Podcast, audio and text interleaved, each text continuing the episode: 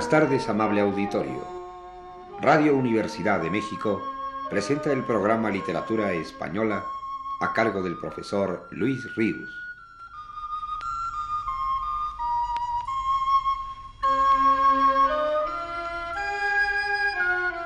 El profesor Rius nos dice en su texto más reciente, Personalidad de indudable importancia en el campo de la literatura española contemporánea, es Enrique Díez Canedo, lo mismo como crítico que como poeta y aún como excepcional traductor de poesía. Nacido en Badajoz en 1879 y muerto en México en 1944, su vida fue sobre todo un continuado ejercicio de su vocación profunda por la cultura y el arte. Seguramente haya sido Federico de Onís quien en un par de páginas mejor ha resumido la significación de Enrique Díez Canedo dentro de las letras hispánicas de nuestro siglo. Dice de él, Español, nacido en Badajoz, pero si hubiera que localizarlo en una patria sería esta Madrid más que aquella donde nació, porque en Madrid ha vivido lo más de su vida. En su Ateneo, sus periódicos, sus teatros y demás centros literarios, han brillado sus dotes personales de finura, ingenio, cultura y caballerosidad, de matiz muy madrileño, y Madrid ha sido uno de los temas dominantes en su obra. En su juventud residió algún tiempo en Barcelona, y desde entonces ha conservado un contacto íntimo con los hombres y las letras catalanas. También temprano estuvo en París, donde adquirió el dominio perfecto de la lengua y la literatura francesas, base no sólo de su formación literaria, sino de su profesión de catedrático y director de la Escuela de Idiomas de Madrid, y estableció sus primeros contactos con las letras hispanoamericanas a través de los escritores residentes en París, entre ellos Rubén Darío. Desde entonces, poniendo en juego el raro equilibrio de cualidades intelectuales y artísticas que forma su temperamento, ha ensanchado constantemente su conocimiento de la literatura europea y de la americana, hasta el punto de que sea dudoso que haya quien las conozca en la medida y con la perfección que él. Su gran cultura y su variedad de aptitudes le han llevado a ejercitar su actividad en muy diversos campos, la pura literatura, la crítica literaria y teatral, el periodismo, la conferencia, la cátedra y la diplomacia. Ha estado en casi todos los países hispanoamericanos dando conferencias y también en los Estados Unidos. Su labor en relación con la poesía contemporánea es doble creadora y crítica. En este último aspecto es la figura capital de toda la época. Su situación cronológica en el centro de ella le ha permitido conocerla directamente en toda su evolución. Su temperamento intelectual, abierto y sereno, le ha hecho entenderla en todas las escuelas. Su cultura, penetración y buen gusto le han capacitado para juzgarla. Si en el aspecto de su poesía original no llega a ocupar el mismo lugar preeminente y único que ocupa como crítico, es uno de los poetas más distinguidos del momento postmodernista en muchas de sus diversas tendencias. En su breve obra poética hay poesías, pocas, que pertenecen al modernismo típico rubendariano y afrancesado, pero contenido y refrenado por una aspiración nueva a la perfección dentro de la sencillez y la mesura. Otras, las más, significan un retorno a las formas y al espíritu clásicos, no como imitación de poetas y escuelas del pasado, sino como sujeción de la sensibilidad moderna al yugo de la tradicionalidad esencial. Otras, las madrileñas, con aire neoclásico y popular de Chotis, son obras maestras de la nueva tendencia hacia el prosaísmo sentimental que poetiza la vida vulgar de la ciudad. Otras, las que cantan en voz baja, la vida clara, se refugian en la intimidad de los sentimientos delicados y sanos curadas de la exaltación romántica y del morbo decadente. Otras ensayan siempre con sabiduría y buen gusto diversas modalidades poéticas, y muchas son traducciones excelentes de poesía extranjera.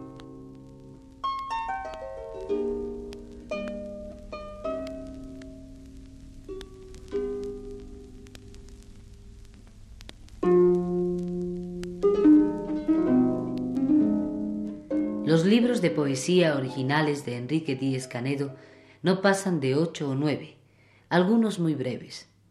Del primero de ellos, intitulado Versos de las Horas, publicado en 1906, es el soneto que se llama El viejo que nos enseñaba las estrellas, y que dice así.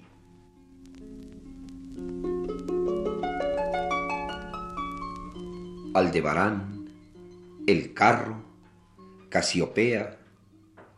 Lentamente las va nombrando el viejo.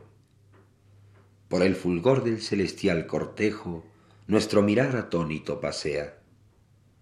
La murmuriosa noche de la aldea pone un temblante, misterioso dejo en esos nombres que repite el viejo. Aldebarán, el carro, Casiopea. ¿Veis allí la blancura de un camino? Lo empolva el pie de tanto peregrino que hacia el sepulcro va de Santiago.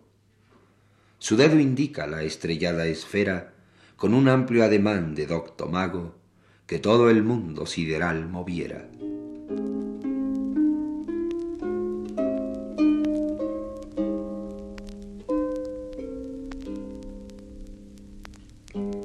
Uno de los poemas de Díez Canedo más representativos de su ocasional filiación modernista es el intitulado Lucha de Faunos, perteneciente al segundo libro del poeta, La visita del sol.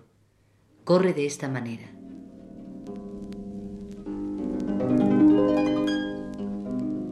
Los dos faunos más jóvenes luchan en la pradera. Los demás el combate van siguiendo en espera de lo que ha de ocurrir. A veces, un obsceno chiste pica el orgullo del que pierde terreno, y al ver que su contrario le embiste, se afianza sobre los pies caprinos en contra del que avanza, y se humillan las testas, y se topan las frentes en las que apuntan finos los cuernos incipientes. La lucha se prolonga. Si es el uno más diestro porque tuvo en sus años de infancia por maestro al chivo más potente de su rebaño, el otro tiene la solidez y el empuje de un potro. El césped magullado dice larga pelea. Sudan los dos al pecho fornido que jadea bajan las gruesas gotas que impregnan los cabellos. Ha desaparecido la tierra para ellos, hasta que al cabo en una formidable embestida cae rodando el más débil con la frente partida.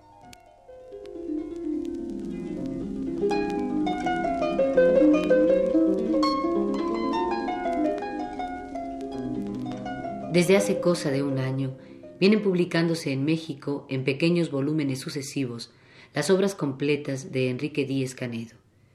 El que cierre esta edición será precisamente el tomo que recoja su obra poética, que hoy es prácticamente inaccesible al lector y de la cual muy pocas muestras pueden hallarse en antologías. Seguramente entonces la crítica volverá a fijarse y exaltará, quizá con más vehemencia que la crítica contemporánea del poeta, la calidad de dicha producción. Escuchemos del tercer libro de poemas de Enrique Díez Canedo estos cantares rimados a la manera toscana, de delicada concepción, de susurrante finura.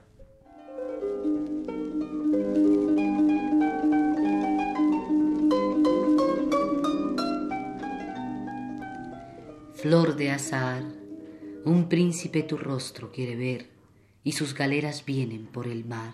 Flor de azucena, bañada está la huerta por la luna, y el alma está de tu hermosura llena. Flor de jazmín, tu sueño arrullan con su blando son los árboles floridos del jardín. Flor de retama, quiero dejar en tu balcón un ramo, despierta, lo verás desde la cama. Flor de amapola, la estrellita del alba está en el cielo y tú descansas en tu lecho sola. Botón de oro, vas a la fuente y ríe el agua clara Vuelves a casa y se deshace en lloro. Flor de romero, todo el campo es olor cuando te miro, mañanita venir por el sendero. Flor de clavel, cuando te ríes, parece que el sol te hace más tersa y dorada la piel. Flor de don Diego, no sé por dónde voy ni lo que hago cada vez que te ríes cuando llego. Flor de reseda, con tu hermosura estás envanecida como el pavo real que hace la rueda ramo de flores, para ti son amores los cantares, para ti son cantares los amores.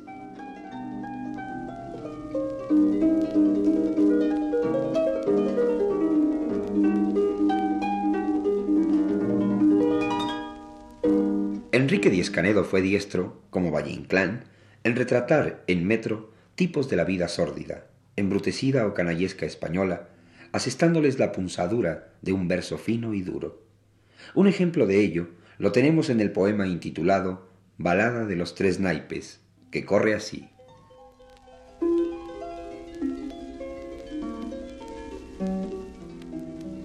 Se durmió como la marmota entre la colilla y el jarro. Ya no tiene lumbre el cigarro, ya el jarro no tiene ni gota y aún dormido la palabrota en sus torpes labios se cuaja. Sobre la mesa la baraja, el rey, el caballo y la sota. Su vida es adusta, teilota, su alma sin soplo es toda barro, es inerte como el guijarro, lo disparan, hiere y rebota. Al trabajo el ocio derrota dentro de él, tan solo trabaja si los gruesos naipes baraja el rey, el caballo y la sota. No despertéis al pobre idiota, vuestra lástima es despilfarro, dejadle dormir. El cotarro de ese modo no se alborota. Fandango, petenera y jota le arrullen. Si al sepulcro baja, ponedle dentro de la caja el rey el caballo y la sota. Viva el puro, viva la bota, vivan la moza y la navaja, de bien en la mortaja el rey y el caballo y la sota.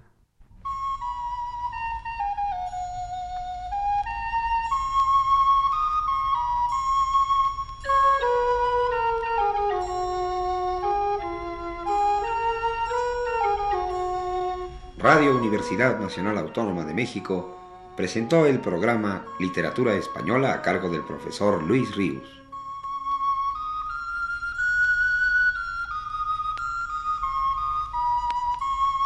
Escucharon ustedes las voces de Aurora Molina y José Estrada.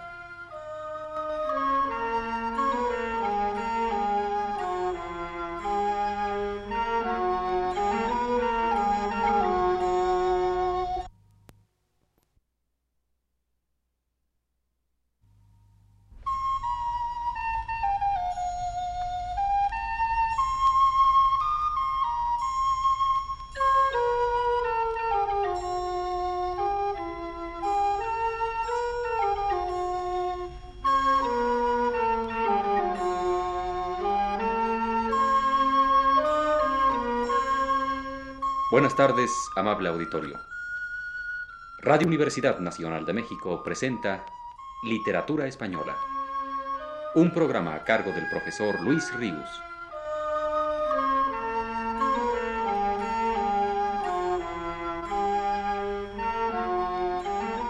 El profesor Luis Ríos nos dice en su texto más reciente, una de las personalidades literarias españolas contemporáneas que ha venido creciendo más y más al correr de los años hasta agigantarse ya en nuestros días, es la de don Ramón del Valle Inclán, indudablemente uno de los mayores escritores en lengua castellana de todas las épocas y a la manera de algunos antiguos, grande también en la leyenda de su vida, que ha dado pie a tantas biografías anecdóticas, mejores o peores. Como Lope de Vega, como Quevedo, su perfil humano corre parejas estéticas con su obra misma. La sostenida modernidad, o mejor dicho, actualidad de su novelística y de su dramática es bien patente. Sin embargo, queda aún por revalorar el tercer gran aspecto de su creación, el lírico. Revaloración, por cierto, que no tardará muchos años en hacerla la crítica, pues no quedó exenta esa forma de expresión del formidable espíritu, de la sensibilidad excepcional que a todo lo suyo imprimió la pluma de Valle Inclán. La riqueza, el color, la musicalidad, el poder evocador del lenguaje valle inclanesco supo ceñirse también al rigor del verso, y al tiempo que las palabras en él encontraron perfecto acomodo la elegancia, la finura, la plasticidad, la fuerza, la sátira, la pasión que alentaban en el espíritu de don Ramón, ansiosas de plasmarse en vida eterna en arte. En verso de gran altura lírica, no solamente habló él, sino que hizo hablar a varias de sus criaturas, como a Ginebra y a Tibaldo en su tragedia pastoril llamada Voces de Gesta, de la cual vamos a recordar fragmentariamente un diálogo.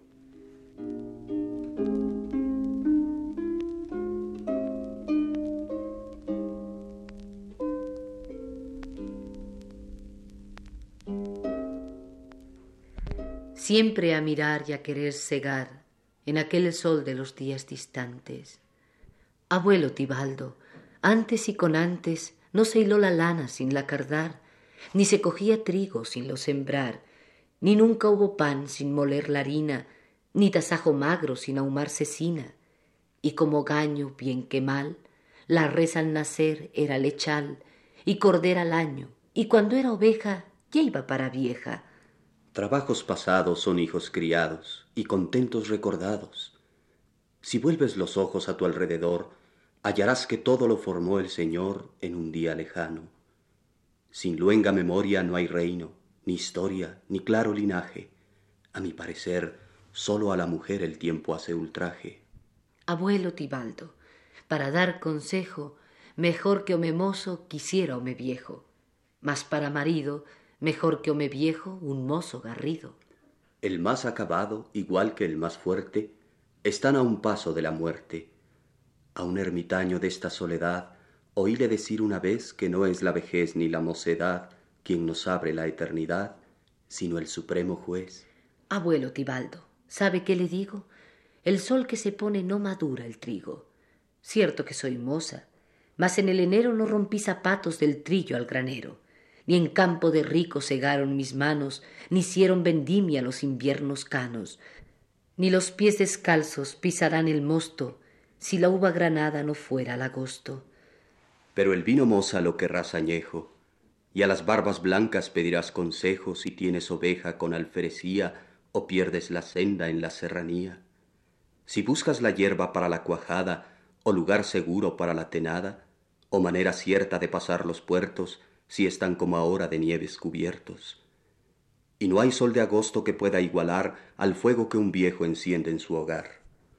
Un tiempo fui mozo como tú eres moza, pero siempre amé la lumbre en mi choza, y asar las castañas y migar pan tierno, y el vino caliente, y el cuento de invierno, y pasar la vela en ocupación, errando un callado, tejiendo un zurrón, o a labrar el cuerno sonoro de guerra que alce las partidas en toda esta tierra.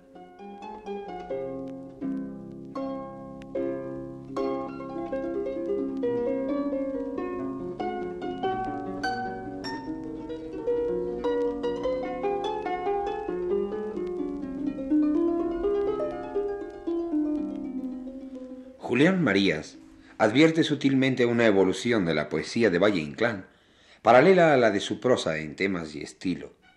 Según esto, a los esperpentos correspondería su libro de poemas intitulado La pipa de Kif. Las máscaras, la casa de fieras, el circo, los jaques y sus coimas, el garrote vil, las verbenas, la tienda del herbolario, estos son los temas últimos de Valle Inclán que se refieren explícitamente a Pou y a Solana. La última fase del estilo de Valle Inclán es agria y dramática, burlesca, con una transposición constante del lenguaje popular y aún de Germania, sin propósito realista, sino al contrario. Se trata de una creación enormemente artificiosa en que la ficción se sustantiva y sólo se conserva un sistema de referencias a la realidad destinado a subrayar su irreal contenido. Con plena conciencia, Valle Inclán convierte en materia artística la vida circundante, para lo cual tiene que ejecutar sobre ella una operación transformadora, es decir, verla desde un punto de vista nuevo, que la recree y la deforme con terrible ironía. La presencia de elementos vívidos, históricos, por ejemplo, los modismos plebeyos exactos, los timos, las expresiones dialectales, el trasfondo real de la época isabelina en el ruedo ibérico, o de las revoluciones hispanoamericanas en Tirano Banderas, tiene la función de acentuar aquello de que se aparta.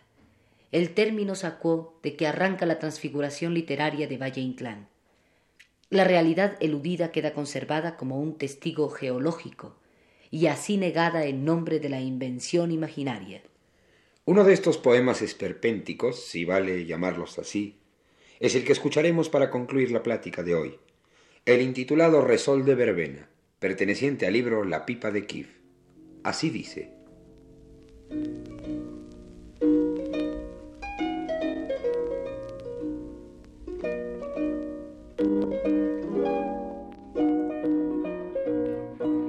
Ingrata la luz de la tarde, la lejanía en gris de plomo, los olivos de azul cobarde, el campo amarillo de cromo.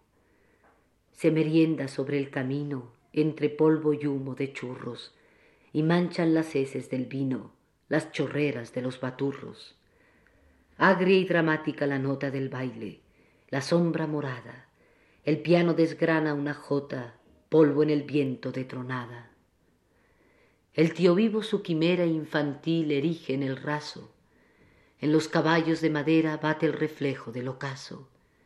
Como el monstruo del hipnotismo gira el anillo alucinante, ni un grito pueril de histerismo hace a la rueda el consonante. Un chulo en el baile alborota, un guardia le mira y se enaja. En los registros de la jota está desnuda la navaja. Y la taifa con el soldado pide su suerte al pajarito. Los envuelve un aire sagrado a los dos descifrando el escrito. La costurera endomingada en el columpio da su risa y enseña la liga rosada entre la enagua y la camisa. El estudiante se enamora, ve dibujarse la aventura y su pensamiento decora un laurel de literatura. Corona el columpio su juego con cantos, la llanura arde, tornóse el ocaso de fuego, los nardos ungieron la tarde. Por aquel rescoldo de fragua pasa el inciso transparente de la voz que pregona agua, azucarillos y aguardiente.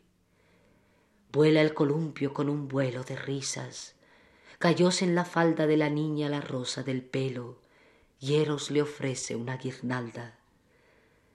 Se alza el columpio alegremente con el ritmo de onda en la arena, onda azul donde asoma la frente vespertina de una sirena brama el idiota en el camino y lanza un destello rijoso bajo el belfo, el diente canino, recordando a Orlando furioso. Un real la cabeza parlante, a la suerte del pajarito, la foca y el hombre gigante, los gozos del santo bendito.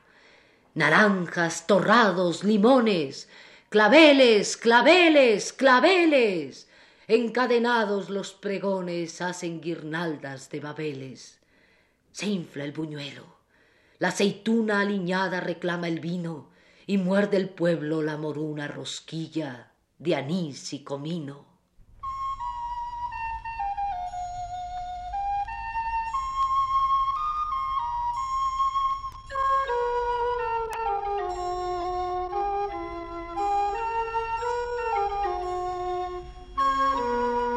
Radio Universidad Nacional presentó Literatura Española, un programa a cargo del profesor Luis Ríos.